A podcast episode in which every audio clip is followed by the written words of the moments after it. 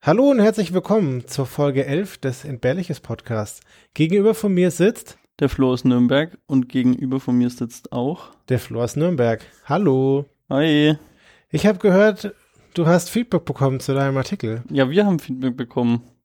Und zwar auf dem Blog hat Yolanda, unser, eine unserer weiblichen Bots sozusagen, uns geschrieben, dass es einen ähnlichen Artikel zum Schiff des Theseus gibt, nämlich den Sumpfmann. Der Sumpfmann.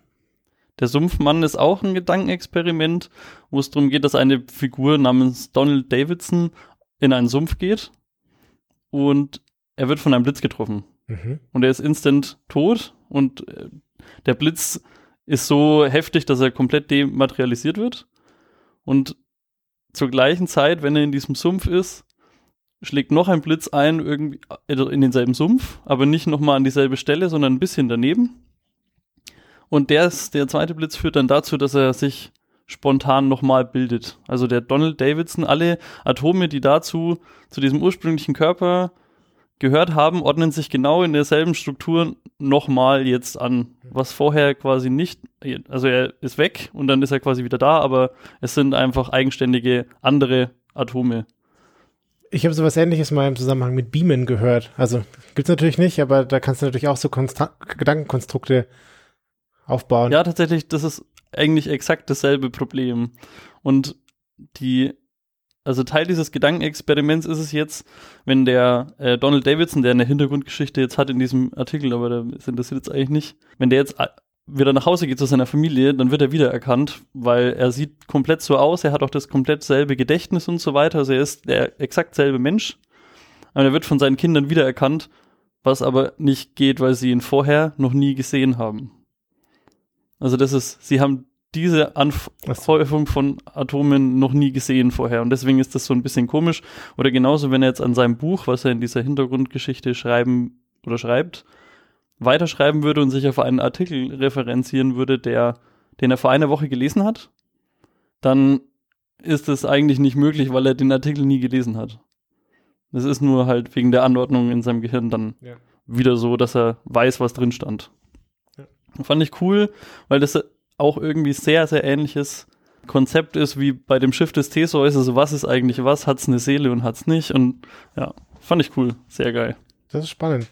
Ich habe auch Antworten bekommen. Äh, beim letzten Mal habe ich ja darauf eingegangen, dass ich in der Cafeteria jemanden getroffen habe, der das Intro nicht so gut findet und jemand, der das Intro sehr gut findet.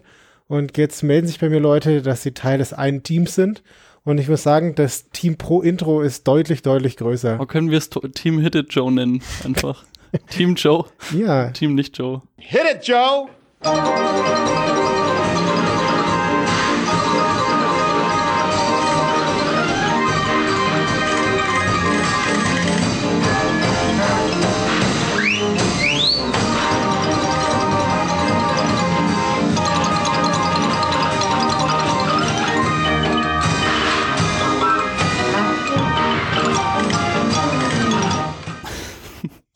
Also ich muss ja sagen, ich höre es ja immer nur in der Aufnahme höre ich es ja auf Originalgeschwindigkeit und wenn ich dann manchmal noch in, den, in die Podcast-Aufnahme reinscroll und es dann mal auf eineinhalbfach höre, dann hört es sich schon arg schnell an. Ich höre ja Podcast auf doppelter Geschwindigkeit. Ich finde es umso witziger eigentlich. Auf jeden Fall. Du hast ein Thema heute? Ja, ich habe euch heute jemanden mitgebracht und zwar den Onoda Hiro. Und natürlich werde ich mich jetzt wieder selbst geißeln, weil es ist eine japanische Geschichte und es kommen ganz viele Namen drin vor und ich habe es an vielen Stellen, rede ich nur noch von drei, zwei und einer Person reden, weil sonst ist das für euch alle kein Spaß und für mich auch nicht. Person 1, 2 und 3. Aber der Onoda, der ist Leutnant und der war japanischer Nachrichtenoffizier.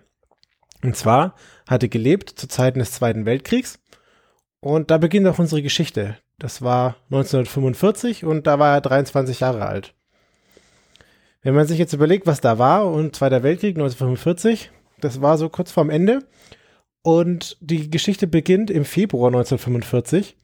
Und zwar war der Odona und viele seiner japanischen Militärkollegen auf einer philippinischen Insel dort stationiert. Und dann sind die amerikanischen Truppen gekommen und haben die Insel erobert. Hm. Wäre ich jetzt historisch fester im Sattel, hätte ich das gewusst, natürlich. Auf jeden Fall. Und das Wichtige an der Geschichte ist, heute stirbt mal bei mir jemand. Oh. Oder mehrere. Ja, warte, du hast meine noch nicht gehört. Ja, die waren da auf der Insel und dann kamen die amerikanischen Truppen und haben dann da mal gekämpft, ein bisschen. Ein bisschen bedeutet, dass sie im Wesentlichen die meisten getötet und die restlichen gefangen haben. Oh, shit. Bis halt auf so ein paar Leute, unter anderem den Onoda und drei von seinen Kollegen. Die jetzt Die- versprengt auf der Insel rumrennen? Nicht versprengt, sondern die sind gemeinsam losgezogen und haben sich in den Dschungel geflüchtet. Haben sich dann da verschanzt und versteckt und versteckt und versteckt. Ist sind da geblieben. Der Krieg war dann irgendwann vorbei. Oh shit, ja, okay, ich glaube, jetzt weiß ich. Ja, ja, ich weiß, was du meinst. Der Krieg war vorbei. Aber wenn man sich da allein im Dschungel versteckt, woher soll man das mitbekommen? Also haben die sich da weiterhin versteckt und der Krieg war vorbei und im Oktober 1945 wurden die ersten Flugblätter verteilt mit der Information, dass der Krieg doch jetzt zu Ende ist. Das hat die beiden, die, die vier nicht interessiert. Auch auf der Insel, ne? Ja. Okay. Kurz danach wurde ein zweites Flugblatt verteilt, also von, weiß nicht, von so Flugzeugen abgeworfen oder wie auch immer. Und da stand drauf, der Krieg endete am 15. August, kommt von den Bergen herunter. Hm. Okay. Aber die vier sind natürlich nicht blöd, die haben sich damals von den Amerikanern nicht fangen lassen. Dann werden sie jetzt auch sicher nicht auf die Propagandaaktion der Amis reinfallen und haben dem den Schrieben natürlich misstraut, zumal sie neulich Schüsse gehört hatten und deswegen war offensichtlich klar, dass die Kampfhandlungen noch in vollem Oh, Gange fuck. waren. Vor allen Dingen, ich weiß nicht, ist das Praxis gewesen, dass man falsche, der Krieg ist zu Ende, Zettel ausgeteilt hat? Weil das wäre eigentlich für dich selber unf- unfassbar mies. Weil wenn du es dann, also nehmen wir mal an, du verteilst irgendwie 18 Mal in diesem vier Jahre langen Krieg irgendwie immer mal wieder so Flugblätter, kommt aus euren Löchern, der Krieg ist vorbei. Du, du hast halt das Vertrauen dann, weil das geht natürlich öfters dann schief für die, diejenigen, die rauskommen. Du hast das Vertrauen ist so weit erschüttert, dass da dann ja nie wieder jemand auf diese Kapitulationsbescheide reagiert. Also die kommen ja doch dann, also weißt du, was ich meine? Das ist doch Ja. eigentlich für sich selber voll scheiße. Ja, ich würde der, ich würde das aber insofern ergä- ergänzen, dass nicht ganz so alles fair im Krieg abläuft und es Hm. noch, noch schlimmere Dinge gibt als die falschen Flugblätter. Nee, aber ich meine auch für die eigene Partei. Also wenn ich jetzt als die Amis Flugblätter ausgeteilt habe und ich habe das Vertrauen einfach völlig missbraucht, schon 13 Ach so, Mal und der Krieg ist jetzt aber wirklich vorbei. Also ihr könnt euch einfach ergeben, wir tun euch nichts und trotzdem werden meine eigenen Leute weiterhin irgendwo im Dschungel erschossen, weil die die Flugblätter nicht mehr ernst nehmen. Ja, Also ich glaube, ich würde dreimal drüber nachdenken, ob ich mit so einer Strategie anfange. So auch der Onoda und seine Kollegen. Und so wurden 1945 weitere Flugblätter verteilt mit den Befehlen des Generals, sich zu ergeben. Aber natürlich haben die für sich gedacht, das, das muss eine List sein. Oh shit, ja. Sie haben auf die Flugblätter nicht reagiert und dann ein paar Jahre später, Ein paar Jahre. im September 1949, ich, ich habe jetzt so ein Bildzeitungsding gemacht, vier Jahre nach Kriegsende, entfernt sich einer von den Vieren von der Gruppe, weil er irgendwie keinen Bock mehr auf die oder so und der ist dann sechs Monate alleine unterwegs und dann hat er gar keinen Bock mehr und deswegen hat er sich 1950 dann gestellt und die anderen drei dachten sich, okay, das ist jetzt ein Sicherheitsproblem und dadurch sind sie noch vorsichtiger geworden. Ach, Weil der weil der eine- nicht zurückkam. Der eine kann, ja, der hat sich ja freiwillig getrennt und hatte dann keinen Bock mehr, aber der kann dir ja jetzt verraten, der weiß, wo die sich aufhalten und so weiter. Und deswegen wusste aber die Außenwelt, dass die drei noch gibt, weil der konnte davon berichten, dass er die vor einem halben Jahr noch gesehen hat. Aber die haben dann sich, also die hatten halt noch mehr Angst oder haben sich noch mehr, noch mehr versteckt und sind misstrauischer geworden. Und so haben die Flugblätter, die 1952, sieben Jahre nach Kriegsende, verteilt wurden, Immer noch abgeworfen worden. ja, und zwar diesmal mit Briefen von der Familie und Familienfotos. Aber darauf lassen die sich nicht ein. Da kann, kann ja jeder kommen und da Familienfotos verstreuen. Da kommen wir sicher nicht. Jetzt, haben- jetzt haben die sogar unsere Familien dazu genötigt, uns hier. Oh Gott, ja. Von nach vier Jahren kriegst du halt auch so ein dermaßen Paranoia, gepaart mit Lagerkoller wahrscheinlich. Ach du Scheiße, ja. Wir sind jetzt schon sieben Jahre nach Kriegsende. Im Jahr drauf gab es eine Schießerei mit lokalen Fischern. Dabei wurde einer von den restlichen dreien am Bein getroffen und der Onoda hat ihn natürlich gepflegt und gehegt, bis das alles wieder gut war. Aber dann am 7. Mai 1954 hat ein Suchtrupp einen von denen gefunden, der mit dem angeschossenen Bein. Das war wohl dann schon wieder okay. Aber die haben ihn dann erschossen, weil das in dem im Gefecht wohl einfach so passiert ist. Ach, weil er sich gewehrt hat. Ja, oder sie halt, ist keine Ahnung, da ist halt irg- irgendwie so wird es gewesen sein. Hm. Da waren es nur noch zwei. 1959, 14 Jahre nach Kriegsende, wurden die beiden dann, die beiden restlichen, für tot erklärt, weil hat ja von denen niemand wieder jemand gesehen. Aber das natürlich nicht wahr. Die beiden waren natürlich total Fe- Feuer und Flamme für ihren Krieg und haben dann angefangen, Guerilla-Aktivitäten zu machen. Und so haben sie 1972, 1972, 27 Jahre nach Kriegsende, Reis von lokalen Bauern angezündet. Vor allen Dingen, also, warte mal, welche Jahre, wie, wie viele Jahre hast du gesagt? 1972, 27 Jahre nach Kriegsende. Überleg mal, du 27 Jahre versteckst du dich irgendwo im Dschungel und dann zündest du einfach irgendwie den Reisvorrat von Bauern an. Ja. Militärstrategie, verbrannte Erde, keine Ahnung. Fuck. Oh, Referenz, haben sie wieder Salz ausgestreut auf alten Feldern. Nee, aber die Polizei hat einen von den beiden erschossen, weil sie da am Flüchten waren. Aber so ist natürlich zutage gekommen, dass der andere wohl vielleicht doch nicht tot ist, den sie für tot erklärt hatten. Ja, den einen ja jetzt dann schon. Ja. Aber ich finde, darf ich kurz nur sagen, das ist eigentlich extra mies, dass der jetzt auch noch gestorben ist, ohne die Wahrheit zu kennen. Ja. Aber es gab neue Suchtrupps ohne Erfolg. Mhm. Aber die, die Nachricht hat sich natürlich wahnsinnig schnell verbreitet. Und dann gab es, wie es so immer ist, einen Studenten, der Suzuki Norio, der hat sein Studium abgebrochen. Äh, weil er Langeweile hatte? Nein, natürlich nicht. Er hatte eine Mission. Und zwar, er wollte Leutnant Unoda, einen Panda und den Jedi finden. In dieser Reihenfolge. Den Jedi. Ja. Ah, ja, okay. aber den erst zum Schluss. So kam es, dass am 20. Februar 1974, 29 Jahre nach Kriegsende, der Suzuki auf die philippinische Insel geflogen ist und weil er Japanisch konnte und ziemlich intensiv gesucht hat, konnte er ihn finden und Vertrauen aufbauen und die beiden wurden Freunde. Aber ohne Befehl geht der Onoda natürlich nicht nach Hause. Oh. Also, das heißt, er hat ihn gefunden, hat sein Vertrauen gewonnen und hat ihn auch gesagt, es ist hier vorbei. Ja. Es ist schon ganz lang vorbei. Ja. Aber der hat halt Ehre. Der geht man nicht nach Hause, erst wenn der Befehl kommt. Und das muss natürlich trusted sein. Also ist der Suzuki nach Hause gefahren, hat Fotos von ihm mitgebracht. Und dann haben sie oder er oder die, die Behörden den ehemaligen Vorgesetzten von ihm ausfindig gemacht, der mittlerweile Buchhändler ist. Dann haben sie den Buchhändler eingepackt und sind am 9. März 1974 auf die Insel geflogen. Dort hat der Buchhändler, Schrägstrich ehemalige Vorgesetzte, den Onoda darüber informiert, dass der Zweite Weltkrieg zu Ende ist, weil Japan kapituliert hat und ihm den Befehl gegeben, dass er sich ergeben soll. Und man glaubt es kaum, yeah, er hat sich ergeben. Er hat es wirklich getan. Ja, das nochmal zusammengefasst. Also der, der war von 1945 bis 1974. Da verstand es auf dieser Insel. Unfassbar lang einfach. Das sind 29 Jahre. Und im Alter von 52 Jahren hat er sich ergeben. Und, in den, und begonnen hat das mit 23 Jahren. Das heißt, er hat, mehr als die Hälfte seines Lebens da auf dieser, dieser Insel verbracht und sich dort verschanzt. Aber er war gut ausgestattet. Er hatte noch 500 Schuss, Mhm. ein paar Handgranaten. Und in der Zwischenzeit hat er 30 Menschen getötet und 100 verwundet. Boah, was? Echt? Aber Bei seinen Raubzügen oder vermeintlichen Ver äh, Abwehraktionen gegen die Alliierten? vermutlich eine Mischung beim Reißanzünden, beim Verteidigen seines Scheiße. Landes, wie auch immer. Der Philippi- philippinische Präsident hat wegen der Umstände eine Begnadigung ausgesprochen für ihn. Hm.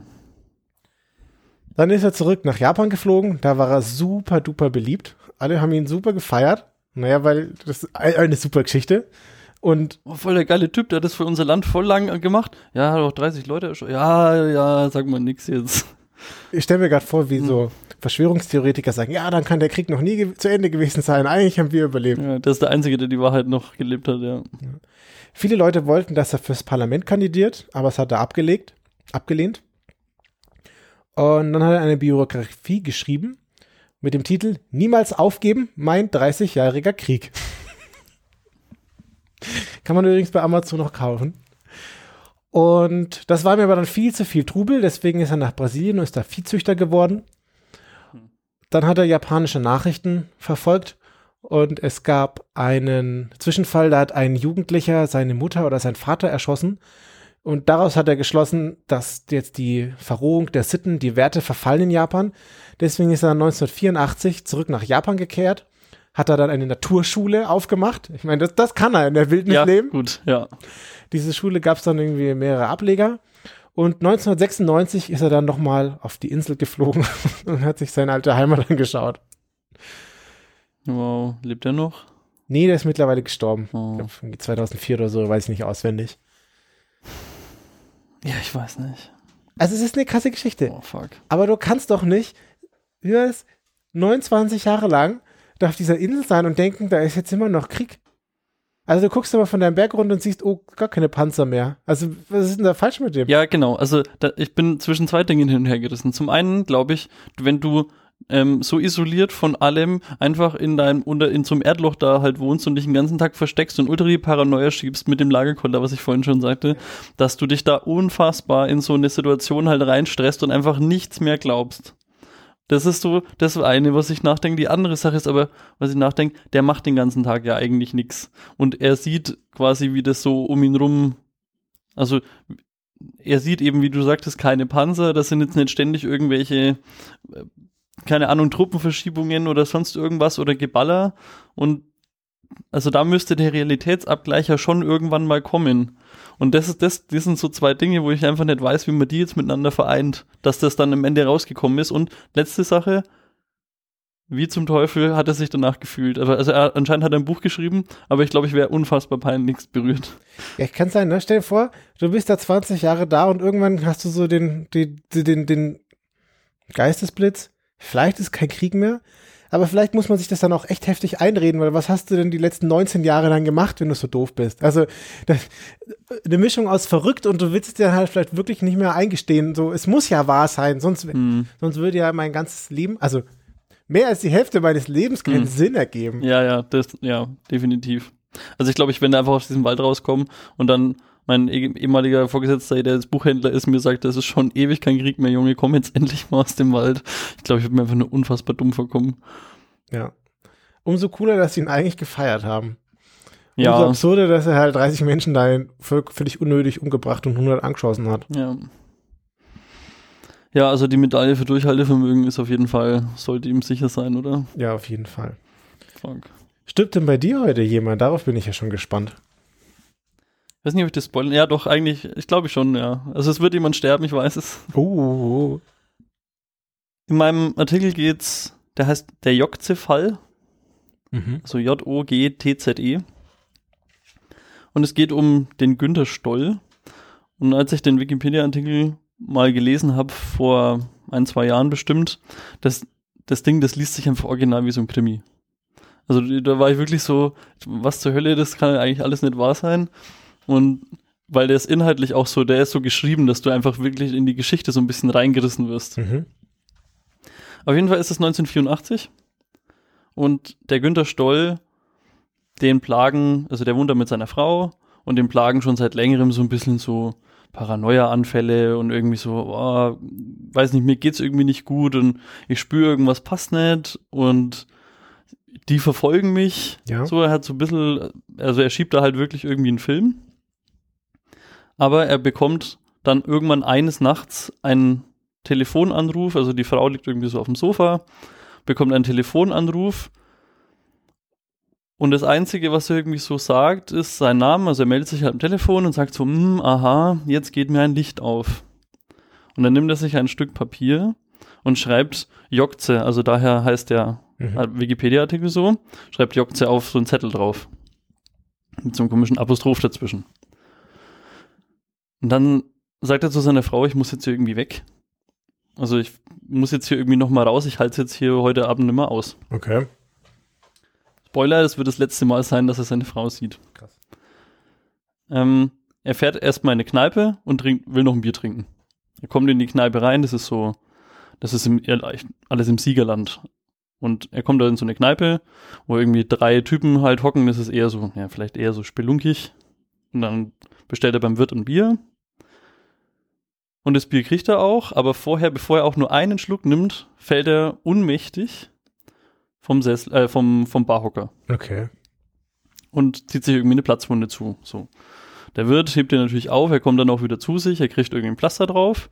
Äh, Er hat irgendwie keine Ahnung, was jetzt da irgendwie mit ihm passiert ist. Aber, hm, naja, keine Ahnung, irgendwie, er kann sich nicht so ganz erklären, aber jetzt trinkt er auf den Schock erstmal ein Bier. So. Gute Idee. Er verlässt dann nach dem Bier die Gastwirtschaft und fährt ungefähr eine Stunde lang durch die Gegend, bis er dann bei einer Nachbarin von, von seinem Elternhaus klingelt, mitten in der Nacht. Das ist mittlerweile eins. Und dann klingelt er da. Und die macht aber nicht auf, sondern ruft nur aus dem Fenster, so, was denn los? Irgendwie, passt da alles?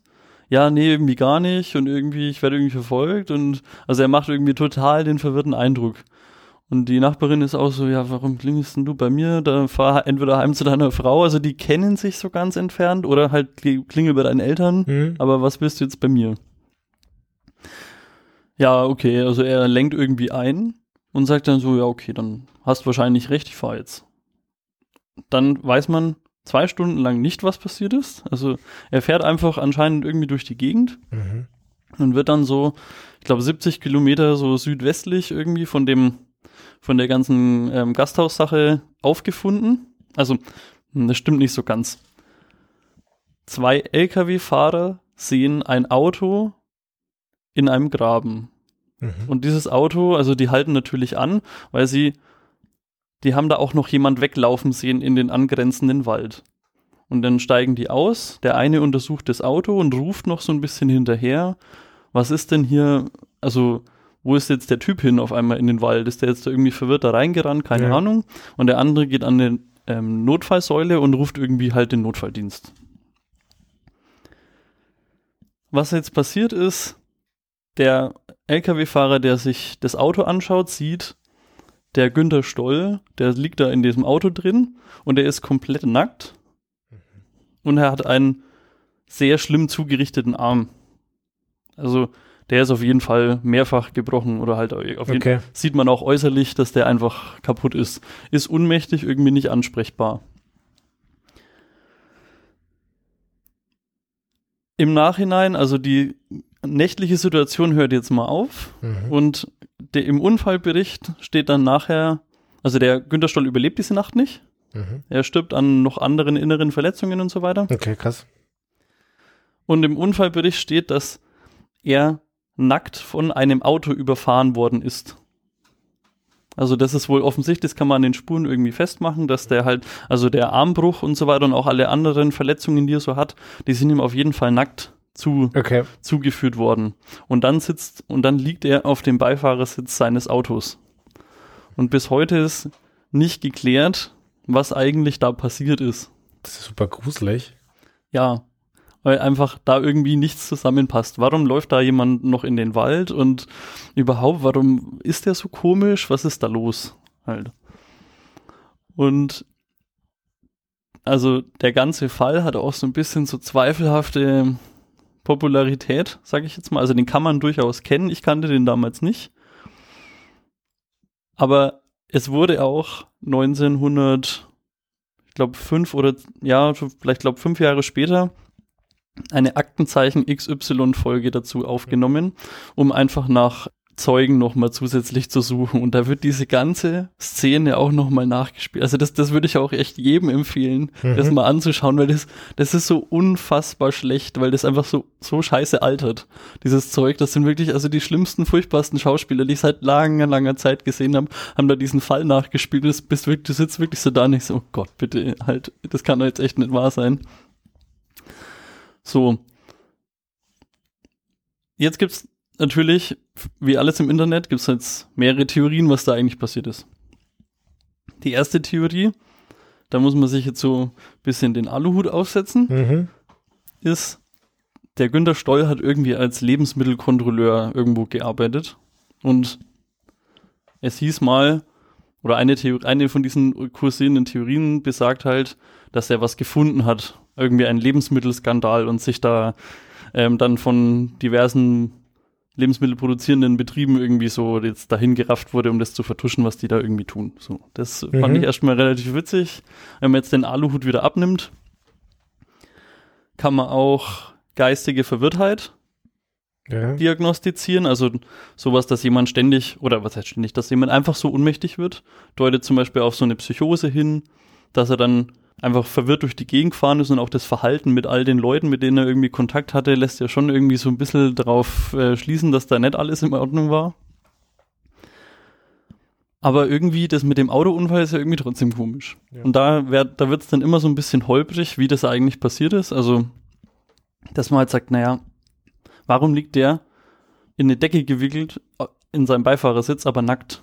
Also, hm, Ja. das passt irgendwie, was könnte dazu geführt haben? Und da gibt es dann halt so Herleitungsversuche, dass man sagt, ja, der hat sich selbst vielleicht nackt ausgezogen, nachdem er sein eigenes Auto in den Graben gefahren hat, ist dann auf die Straße gelaufen, wurde da irgendwie überfahren, aber dann fehlen irgendwie zwei Leute. Also oder ein, ein Mensch zum- zumindest, Ja. der dann mit einem anderen Auto wieder weitergefahren ist zum Beispiel. Und da gibt es als die Theorie, dass dann der eine ist irgendwie geflüchtet vom Unfallort, weil die vielleicht, also es, sie müssen wohl zu zweit gewesen sein, beide alkoholisiert. Und dann gibt es eine Theorie, die Sinn macht, nämlich irgendwie der eine bleibt am Unfallort, während der andere ins Krankenhaus fährt und irgendwie Hilfe holen will. Aber beide sind besoffen und auf dem Weg dahin denken sich dann beide, das ist eine scheiß Idee, wenn wir jetzt hier besoffen jemanden totgefahren haben, dann flüchten wir jetzt lieber. Also so, Hm. das ist so eine so Theorie, die es halt gibt oder die ich auch finde, dass die eine der plausibleren ist, auf jeden Ja. Fall. Naja, also bis heute rufen auf jeden Fall immer noch zwei bis dreimal im Jahr äh, Leute bei der Polizei im Siegerland an und sagen, sie haben da eine neue Theorie, wie das jetzt eigentlich passiert sein könnte, weil es gab mal ein Interview mit einem Polizeiinspektor, der da halt gearbeitet hat und der bekommt da immer noch Anrufe, also wegen dieses Falls halt, weil das eben so ein bisschen mysteriös ist. Ja, klar. Ja. Ja, krasser Shit. Was hättest du gemacht, wenn du jemanden nackt auf der Straße liegen siehst? Also, da, wenn mir jemand nackt auf der Straße dann sofort irgendwie, weiß nicht, Krankenwagen rufen oder so und an, anhalten, Wenn du betrunken bist? ja, dann fahre ich nicht Auto. Ja, ja, okay, das könnte dann helfen. Aber das ist schon, also ziemlich spooky. Und ich kann verstehen, dass diese, Geschichte. ich kann verstehen, dass diese, dass diese Geschichte dann so eine, so eine Legende wird und dass sich ganz viele Leute dann da irgendwie, weiß nicht, reinnörden und dann ganz viele wahnsinnige Ideen haben. So wie Leute auch noch immer der Meinung sind, dass sie irgendwo Elvis sehen auf Ja, der Straße ja, getroffen haben. ja. Ja, also vor allem, wenn man sich dann die, also diese Story wird ja immer wieder aufgehoben von irgendwelchen Portalen, das war auch schon auf Weiß, glaube ich, und auf, keine Ahnung, halt diesen typischen Seiten, die man da so hat, oder halt auch auf irgendwelchen privaten Internetblogs. Wenn man da unten dann die Kommentarspalten dazu aufmacht, also niemals Kommentare im Internet lesen, aber es ist schon witzig. Weil man liest dann so einen Gedanken, äh, die das sich so jemand gemacht hat, und dann denkt man so, hm, ja, man, irgendwie schon Sinn, und dann kommentiert ein anderer und sagt dann, ja, aber da hinkt's, und dann denkst du dir, also, ja klar, hinkt es da. Also, das ist schon witzig, wie viel verschiedenes Zeug es da einfach gibt. Ich meine, wenn die Geschichte dann weiter und weiter und weiter erzählt wird, äh, dann kommen da Dinge dazu, dann fallen da Sachen raus. Und im Zweifelsfall, die zwei Lkw-Fahrer haben sich vielleicht auch schon initial getäuscht und haben jetzt dann quasi in der initialen Aussa Aussage sind jetzt schon Dinge drin, die dann so eine Unstimmigkeit reinbringen. Gar nicht mal aus Bösartigkeit, sondern weil Menschen sich halt nicht richtig gut erinnern können. Ja, ja. Und es ist doch wieder jemand gestorben. Ja. Das musste ich jetzt auch noch sagen. Aber ein bisschen wäre gestorben. Bin ich eigentlich stolz auf mich. Äh, 30 Leute. Ja, und 100 verletzt. Und da gab es noch so einen Krieg mittendrin. Aber Ja, da ist fast nichts passiert. Äh, ja. Ähm, aber weil du gerade gesagt hast, da werden immer noch Sachen weitererzählt. hm, Es gibt jetzt ein neues Feature bei der Wikipedia, okay. weil Quellen sind wichtig, auf Quellen basiert ja die ganze Sache. Und man kann jetzt, wenn eine Quelle in einem Buch vorkommt, auf die Bücherquelle direkt klicken und dann wird man auf archive.org weitergeleitet und die haben dann gescannte Versionen von diesem Buch und die blättern auch gleich an die richtige Stelle. Aber das Wo das schön. da steht, habe ich diese Woche gelesen, fand ich sehr geil. Sehr cool. Dann danke ich dir für deinen Artikel und ich, Ja, danke dir auch für den Verschollenen, der zu lange nicht dran geglaubt hat. ja, immer wieder gerne. Und wir danken unseren Hörern Und der Wikipedia. und der Wikipedia. und den Leuten, die bei iTunes Sternchen hinterlegt haben. Da gibt es tatsächlich einige, die das getan haben. Ja. Ich war total überrascht. Ich gucke da nicht so oft drauf.